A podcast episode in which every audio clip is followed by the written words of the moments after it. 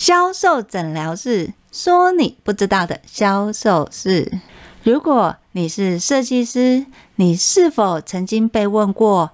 诶，你这样的作品可以创下多少业绩，吸引多少人流呢？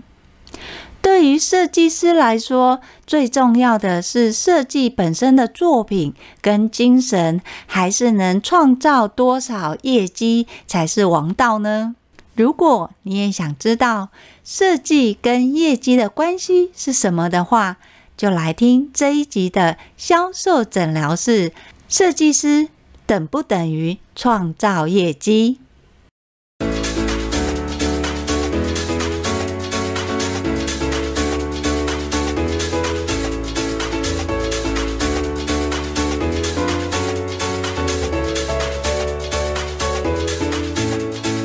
大家好，我是 Angel 老师。今天要跟大家聊的是，如果你是设计的，不管你是做商品的设计也好，箱子的设计也好，或者是网页的设计，想要问你，你觉得你的设计需不需要包含业绩责任？也就是说，你的商品设计出来了，老板怎么知道你设计的这个商品、设计的这个风格到底好不好？最直接的方式好像是直接看业绩。所以要说服客人，或是说服你的老板，你设计的商品到底好不好，好像就跟业绩画上等号。如果这个设计这一次卖得很好，那就表示这个设计是好的。但是万一要是卖得不好，是不是就表示这个设计很差呢？身为销售人员，又要怎么看设计师的作品？Angel 老师。在培训的过程当中，其实有跟很多设计师，不管是外包的或是公司内部的设计共事过。基本上呢，我其实是相信专业的，尤其是外包性质的专业。外包性质的专业呢，它常常反而会被内部的老板提出质疑。质疑他的不是老板本身，而是内部具有相关专业的人士。例如什么？例如我们今天假设我要去做一个呃商品，本身可能是盒子的设计，又或者是海报的设计。在老板他发给外面说：“哎，我可能就是这一次我要做一个限量的一个活动计划，想要邀请外面的设计师针对我这项商品的礼盒做一个设计跟规划。”在老板拿到第一次设计的手稿，老板因为不懂设计嘛，所以他就会问内部的可能跟设计有关的工作，就会问他说：“哎，那你看这个设计怎么样？”对于同样是有设计经验的，在公司里面，大部分就是排版或是美工。排版跟美工在看这个设计的原稿的时候，你猜他们会怎么样跟老板提出建言？十之八九，大部分都不会先说好话。他都会先说这个作品他看到的缺点是什么，例如 logo 太小、产品不明确，或是说明太少，这三个。那为什么他们会提出这样的一个说法？大部分这些讯息都是来自于老板要求他们的。老板会要求他们说：“哎，你这个设计，你的 logo 太小，你的产品图不明确，还有你活动说明都没有上去，客人怎么会知道？”但是你要想一件事哦，你今天如果设计的是礼盒，那你礼盒你打开里面是不是已经有商品本人了？那有必要再把商品的图放在盒子的外面吗？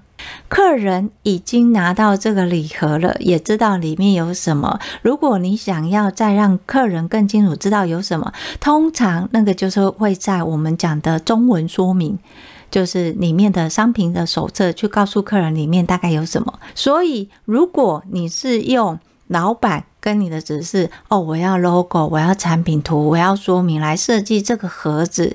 基本上，这个盒子本身还会有设计感吗？如果真的照这种方式去设计，我相信你设计出来的东西就像是一个美工做的作品。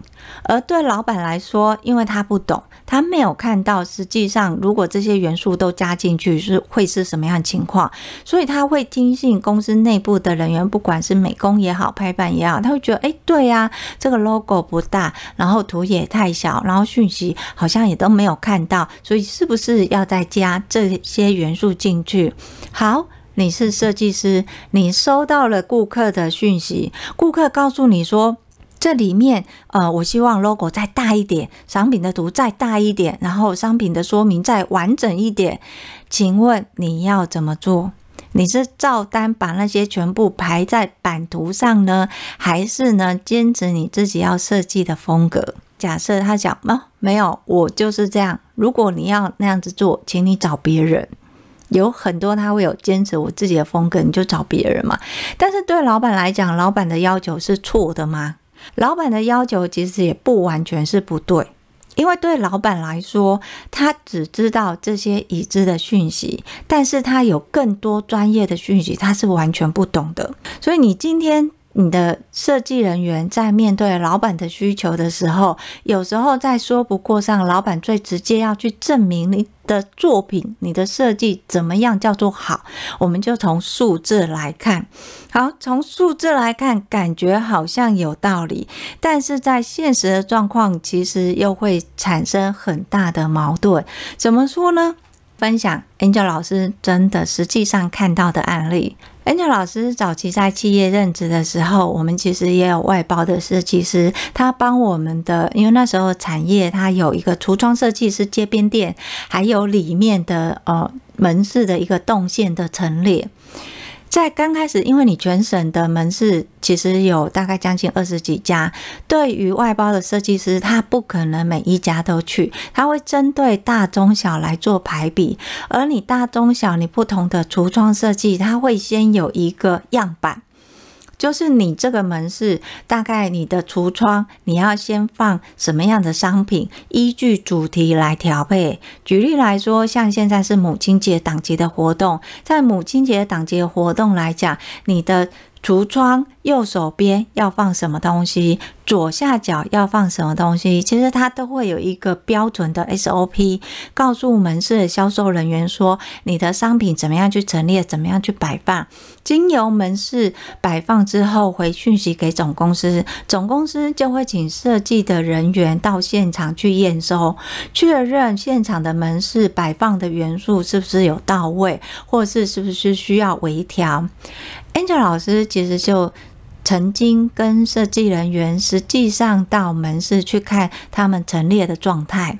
Angel 老师有发现一件非常神奇的事情，在陈列的之后，就是门市人员照着 SOP 陈列之后，那 Angel 老师先到门市嘛，现场的销售人员就会抱怨说：“哎，他们陈列已经两天了，结果因为改变陈列，客人都进不来，客人。”看到这些新商品都没有什么意愿，他们在推商品的时候，其实也推得很辛苦，所以他们觉得说这个陈列还不如原来的好，原来好好的不要动就好，为什么还要变？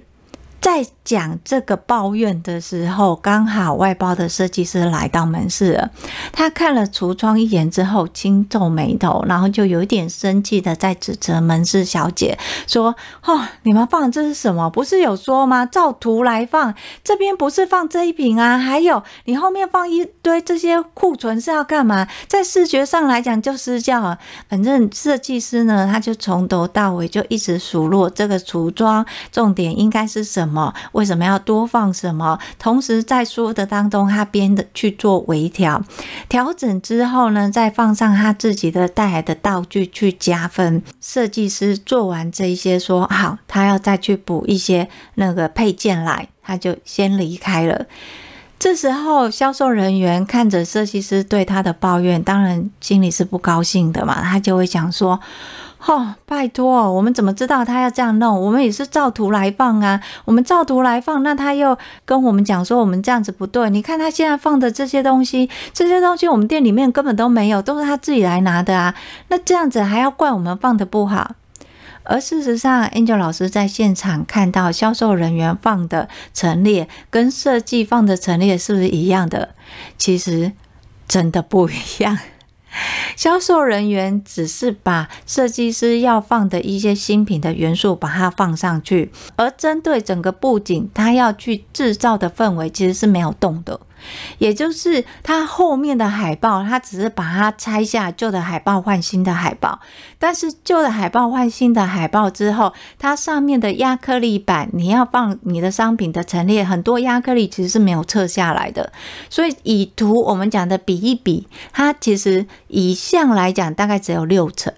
六成对销售人员来讲，他会觉得哎，很够了。你看我已经一模一样。他说我要这个，我就要这个。以六成来讲，可能也差不多是及格嘛。对于陈列的人，尤其是专业的设计人员来看的话，他们其实看到的完全不是这么一回事，因为他们要的不是只有及格，而是希望可以达到一百分。所以对他们来讲，单纯你只有及格是不行的。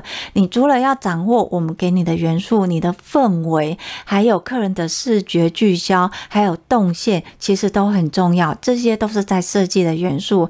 所以当设计他把现场的调整完了之后，诶，他去买一些小道具，马上就有客人停驻在前面的试装看产品。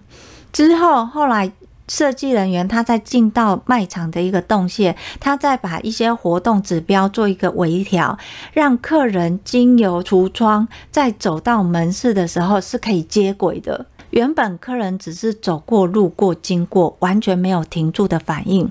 在设计师调整完橱窗之后，诶，马上就有客人会停在看他的橱窗设计，进而呢自动走到门市里面，顺着门市的活动去停住驻点。销售人员再去介绍商品的时候，诶，客人好像接受度也很高。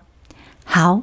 讲到这里，由原本的设计师提供的样稿，销售人员他针对样稿只做六十分，到后面专业的设计师他觉得这样子不行，我要做到一百分，所以他把原本的六十分提升到八十分之后，又买了一些配件，提升到九十分，他也觉得不够，我要达到一百分，所以他还有再把里面走进去的动线做一个活动式的陈列，让客人。人看到橱窗，第一眼进去可以看到它主要的主视觉呈现的商品。这个过程，你觉得设计师他是专业还是不专业？如果你觉得设计师是专业的，因为他有专业，所以他吸引了客人的目光，进而让客人带到了店面。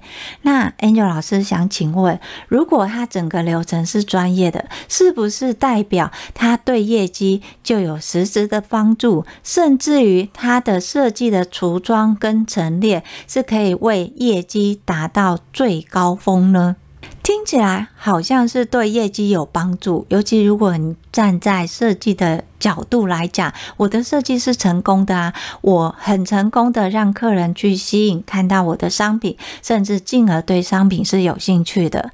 好的，如果到这边是这样认知，万一业绩数字出来不是那么漂亮，那是谁的问题？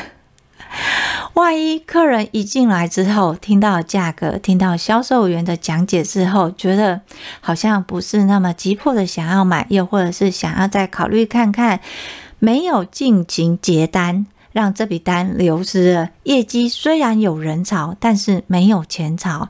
问题是出在设计师还是销售员的身上？我想很多人会认为应该是销售员吧。好，要是。这个很成功的，我们讲顺利的状态嘛。客人看到橱窗，也走到动向，金额销售员的介绍之后，业绩成交了。在这一档的设计活动配合里面，业绩比上一档的活动成长了百分之三十。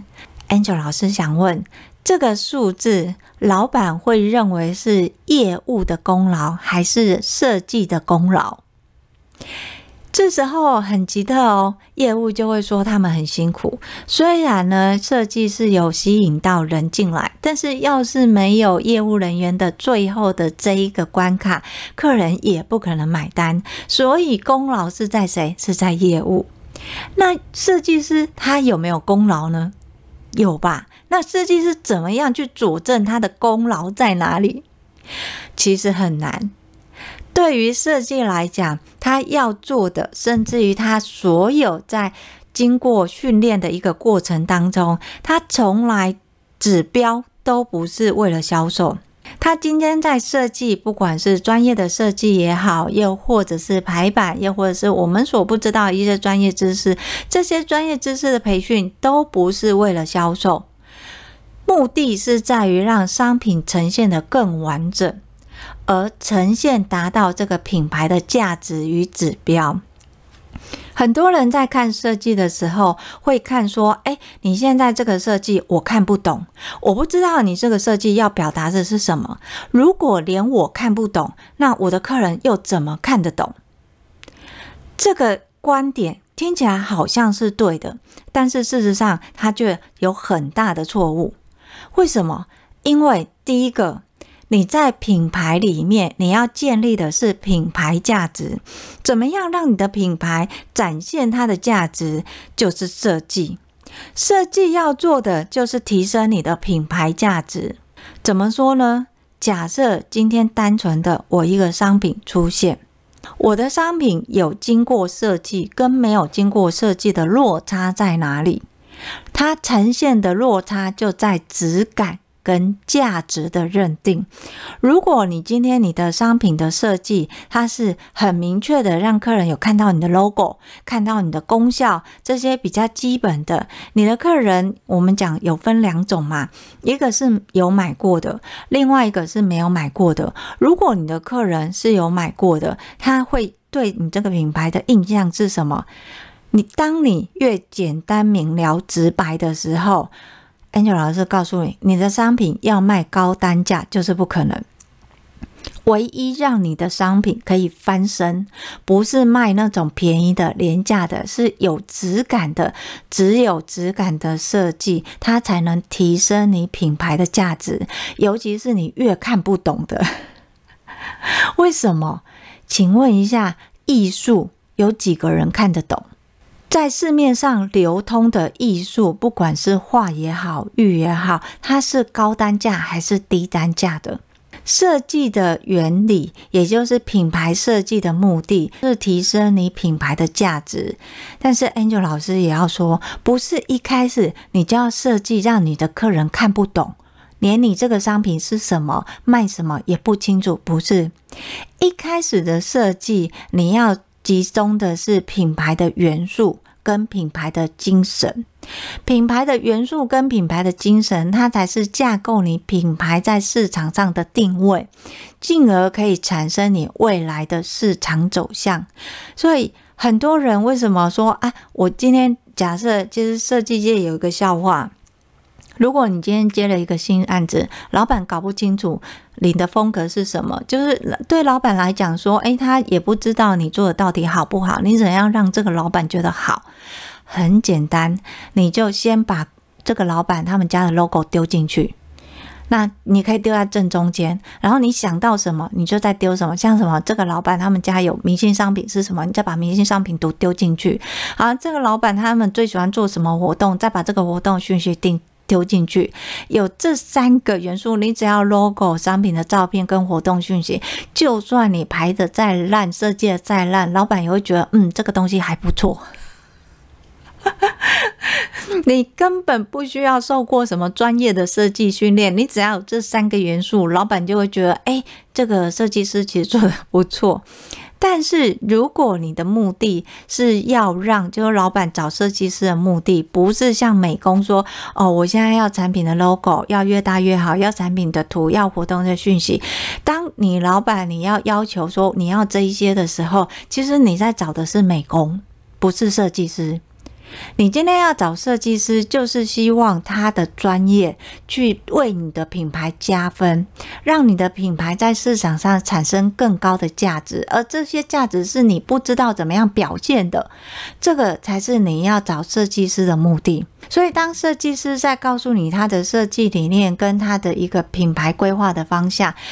你要去业者，你要去对的不是这个设计师他设计的风格我喜不喜欢，又或者是他会不会对业绩产生一个就是正面的加分的效果，并不是这一块。你必须要先回头过来看你的品牌在市场上活了多久。刚开始的品牌成立，跟你的品牌成立了到第五年，你需要的品牌设计跟品牌定位其实是完全不一样。一开始，你的品牌设计，你可能要走的就是，我希望让客人知道我这个品牌，因为你是一个新品牌。到后面第五年，你要创立的已经不再是让客人知道你的新品牌，你要做的是什么？维护你现有的顾客，跟强化现有顾客跟你的黏着度，经由顾客对你的黏着，他才会帮你带来新的客人。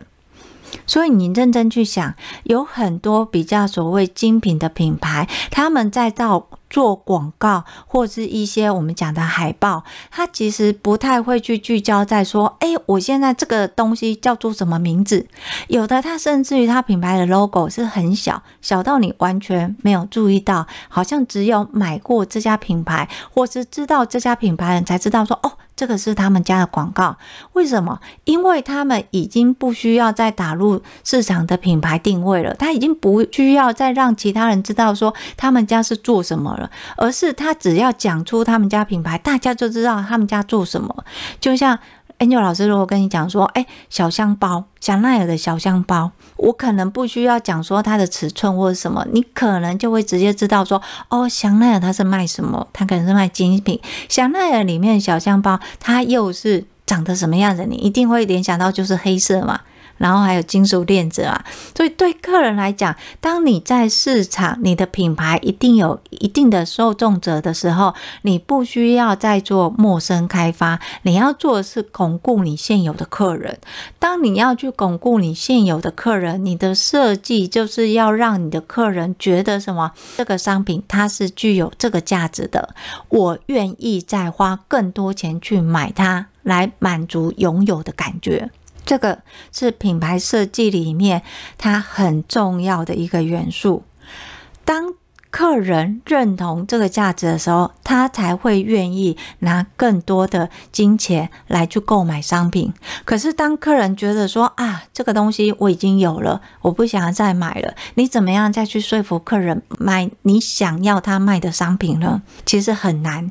举个例子来说，如果你今天客人他保养品他已经买了精华液了，客人呢他觉得说，哎，我已经该补货都补货了。这时候，如果公司推推出一个限量的商品礼盒，限量的商品礼盒，它的精华液有可能由原本的六十 m 它换成九十 m。除了容量增加，它还加进了一些设计元素，像例如在春天的时候，它加入一些樱花的元素在这个瓶身上面。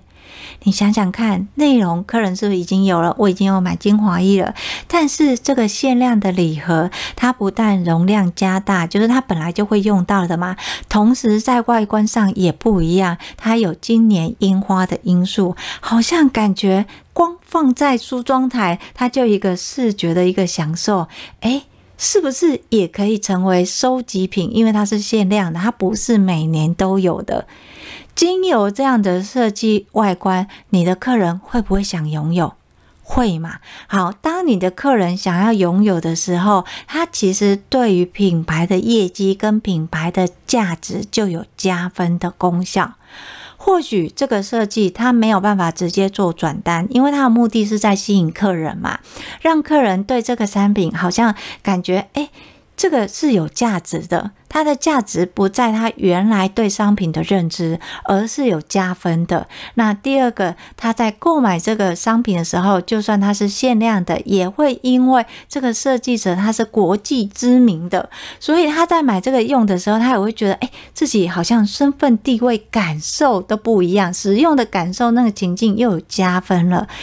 因为这样，所以客人会愿意购买，这也是品牌它需要设计的原因。有很多人对于品牌的设计都讲说：“哦，我要越清楚越好，越明白越好，这样客人一眼就可以看到我。”这个是在品牌初期的时候，或许你可以这样做。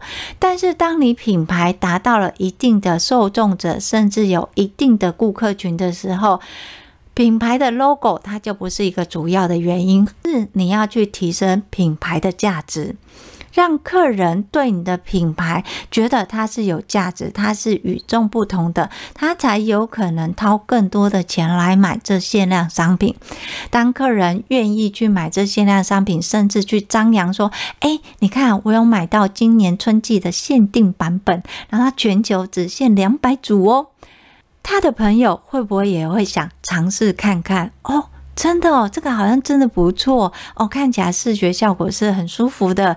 他的朋友只要有这个意愿跟这个感受的时候，下次他就会来买你们家的商品了。那你说这个设计对业绩有没有帮助呢？其实是有的，对吧？但是如果你再想一下，你的设计是单纯的植入 logo、植入商品的名称、植入活动，请问你的客人会再愿意花更多钱来买不是那么精品的感觉的商品吗？相信不会吧。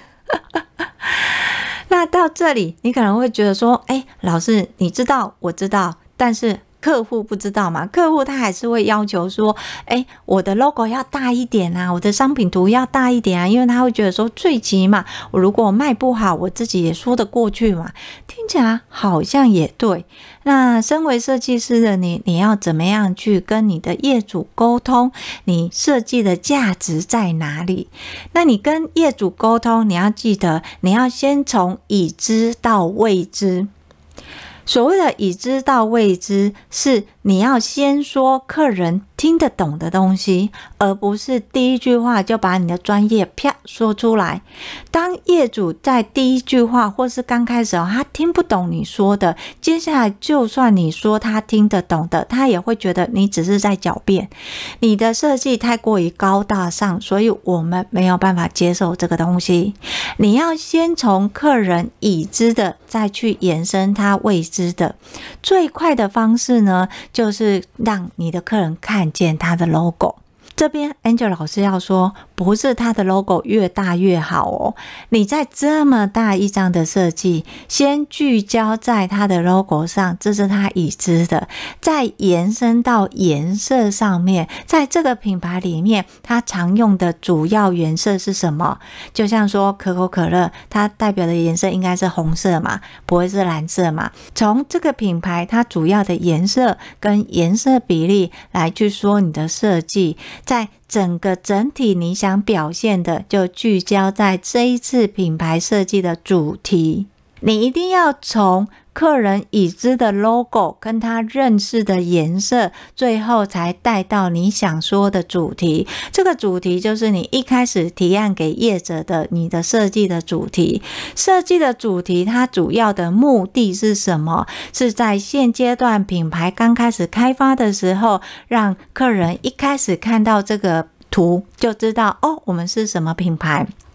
还是说，这个设计的目的是因为我们品牌成立已经进到第三年、第五年了，我们希望让我们现有的顾客了解我们品牌更多，认同我们品牌更多的价值，由这个价值里面呢，提升客人购买的意愿，甚至进而帮我们做推广。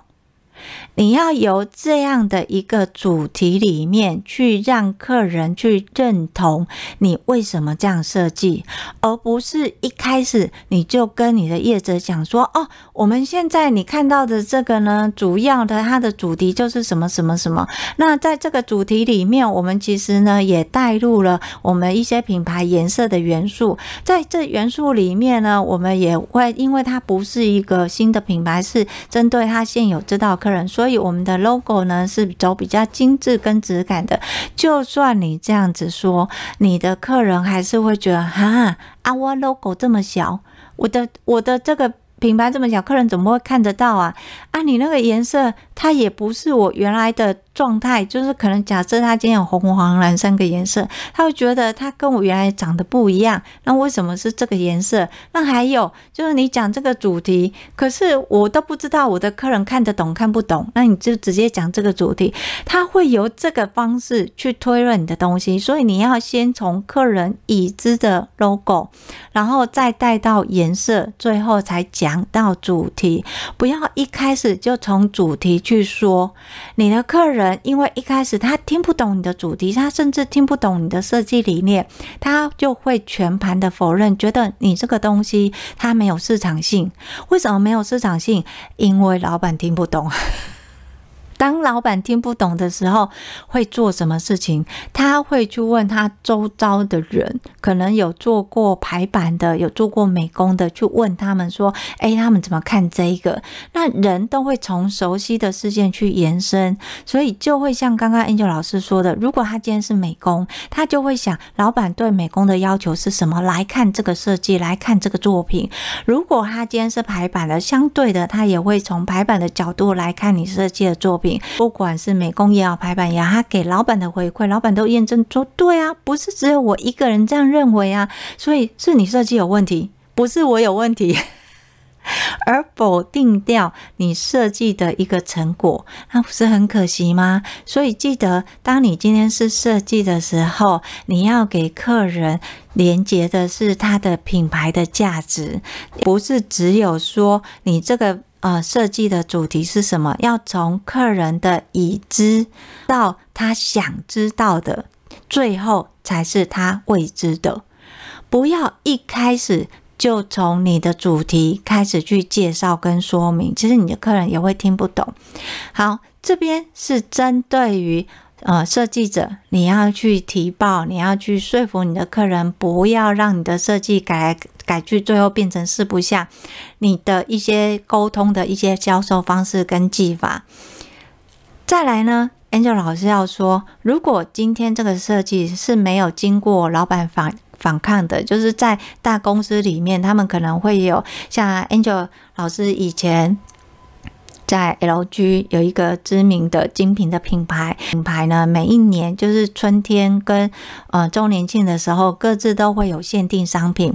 以限定商品来讲，尤其是周年庆的那一档限定设计，他会去找国际的知名的品牌来设计这个的瓶身，又或者是设计礼盒。那种限定的礼盒，在每一个设计里面呢，其实因为它是比较大的公司，所以它你的设计师的状态是什么，出来的成品是什么，好，它大概就是这样的一个脉络，把这些的脉络跟相关的资讯给行销部，行销部他们就会截取他们所要的，就是他们认为市场上大概对什么会有兴趣，又或者是他们可能可以主打哪几个关键字，把它弄成一页的 PPT。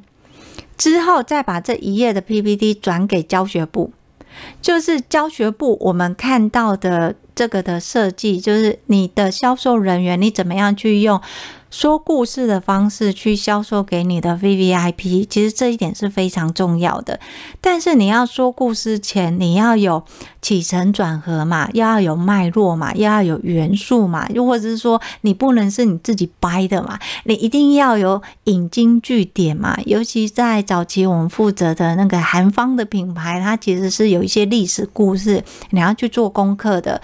当行销它直接把一个设计的呃方向，它就是一张 PPT 直接给你的时候，我们在教学部，我们就要去思考，你不是只是让你的销售人员说，我今天这个限定的或是设计的东西出来，销售人员，你如果在都没有教育的情况，只是告诉他说，哦，这是我们今年什么国外有名的设计师，他设计的一个限定的礼盒，尤其是它的瓶身，每一个设计都很经典的话，你的销售人员他面对他的 VVIP，他会这样卖哦，他说，哎。沈太太，我跟你讲哦，我们今年的那个限定礼盒真的好漂亮哦！你看，我把这个打开，你有没有看到？哦，你看这个做的多精致啊！有没有看到这个颜色超美丽的？来，你看一整个放在你的梳妆台，就是真的是很美丽，好像在宫廷一样啊！你有没有看？你是不是要赶快要买一盒回去，放在你的梳妆台？每一天用的时候，你都觉得你自己像皇后一样。销售人员的话术跟内容永远都会是这样子，这个很可怕，或是说他行不太通的原因是，来你要想哦，他这个限量礼盒一年有两次哦，他不是一年一次好，就算他一年一次好，你的客人 VVIP，他今年买了，明年你还要卖他，你还是一样的话术，你觉得客人会觉得啊，你每次都这样讲，每次都说限量的啊，到最后还不是随便都可以买得到？为什么？因为当买的人变少的时候，你的限量就再也不会限量了。同时，公司他觉得说，哎，你们今年一百组卖掉，那我明年我业绩提高嘛，我要不要追加？要嘛，他明年可能就追加两百组嘛，后年就追加三百组嘛。当你的销售越来越后继无力的时候，你的组合又越来越多，客人看到的会是你去年都说限量，我今年来看我没有在。前三天来买，我现在第六天来买还是有啊？哪里有限量？又很有可能是我今年周年进来买，你就说限量，可是我过完年之后，我看到它还在啊，哪里有限量？那不是很尴尬吗？所以你要教销售人员的不是。他原来的那一套说辞，你要把设计师的元素放在这一个限量的设计上去说辞。最好的方式就是给他一个故事，在说这个故事的时候，销售人员他就可以展示他的开箱文。当你故事说完了，你的礼盒也展示完的时候，你的客人就会要买了。甚至于，你只要说完这个故事，你还没有告诉客人这里面大概有什么，客人就会先抢为赢。对前线销售来讲，你这些设计的元素、设计的原色、设计的发想，其实是刚好让他们记住，在这个故事里的架构，什么可以连接到视觉效果，这个。也才是帮助销售的部分。你不能拿着一个设计师的设计出来，让前线的销售人员自行领悟。这个是我们跟国际某某知名品牌合作的一个限量的设计礼盒。在刚开始的时候，销售人员他还可能会有自己的话术，因为限量嘛，跟知名设计师嘛。但是在后面第二次、第三次的时候，这个话术其实是没有效的。你必须要给他一个完整的铺陈跟脉络。这个铺陈跟脉络，就是让客人愿意买单的原因，也是认同你们品牌已经走到了不一样的时空跟背景。他有可能从一开始你们是小店铺的时候很克难，就跟你买，到后面看你逐渐长大，到现在诶，已经可以跟知名国际的设计师合作，他也会觉得什么与有荣焉，就是我从一个呃可能。没没有什么一开始那种大品牌买不起，然后到后面我陪着你们一起长大，无形当中你们其实已经是大品牌了。客人对你们品牌的认知跟价值也会更加深，不会认为它只是一般的商品。到这边。知道你的品牌价值要怎么鉴定吗？你的品牌价值不是我找一个知名的设计师来设计就好了。你的品牌价值，你要先去看你今年的品牌，你走到了第几年？针对这样的品牌，你的设计的诉求跟主题会是什么？那它是不是跟你今年的品牌的价值有所关联？现在。我们都会讲 S-TATTOO 嘛，在 S-TATTOO，它在品牌一开始，它讲的打入市场，就是在讲老婆婆的手，然后用了 Pitera 的一个功效，到后面他再去设计，就是你要去相信你自己办得到。呃，女生你要爱你自己胜过于一切。品牌的状态，它其实就是这样演化，它不会永远都是老婆婆的手。现在你可能对于像呃那个品牌，你去讲老婆婆手，可能很多人根本就不知道这个品牌故事，但是他会知道什么保养越早越好，他会有这种认知哦。所以其实在于品牌你的阶段不同的时候，你的诉求、你的需求也会不同，相对的你的。设计也是一样，你今天在为品牌做品牌价值的加分的时候，一定要先去追溯它品牌的时间线是在哪里，针对它品牌的时间线，你才能提出你的设计的理念，而不是一开始直接说我的设计的主题是什么。这样对于很多外行或是门外汉的人，他们会听不懂你的设计，甚至觉得它没有产值。在不认同的情况之下，他就会直接问了：那你这个设计可以带来多少业绩？你的设计可以带来多少流量？你这个作品可以为我们创造多少业绩金额？其实很难保证。为什么？因为你今天你身为一个行销，你把行销会有一个行销漏斗嘛？你把客人引进来了。大家都不见得会完百分之百买单呢？为什么？因为你只是把客人引进门嘛，就像设计的那个组装，只是把客人引进来，他不是最后那个接单的人，而最后成交与否，往往就是取决于在接单的人。在行销也是，我做了广告，我把客人引进来之后，客人会不会买单，主要也是角色在你的内容属性，你的内容属性是不是会让客人愿意跟你购买，这个才是最关键的一部分。而不是我的，我只要有人潮，我就等于钱潮，不是哦。设计也是一样，设计要做的是品牌的价值，而不是直接产生业绩。知道这一点，就知道怎么样跟业者沟通。我相信专业，我也觉得设计的专业不是销售，设计的专业。不是销售，对设计来讲，请你做好你的设计。你要改正的，又或者是希望市场接受的，不是委屈你的设计，而是什么？从沟通开始，让不知道的人、不懂的人可以接受你的商品。我们把它一加一大于三，好吗？今天的销售诊疗室就跟大家分享到这里。如果你有想要知道更多的销售知识，可以到 FB 的天使美学销售，那里有更多的销售文。销售诊疗室呢，会固定在二四六更新，也欢迎你订阅，给五星好评哦。今天的销售诊疗室我们就到这里。我们销售问题，下集见，拜拜。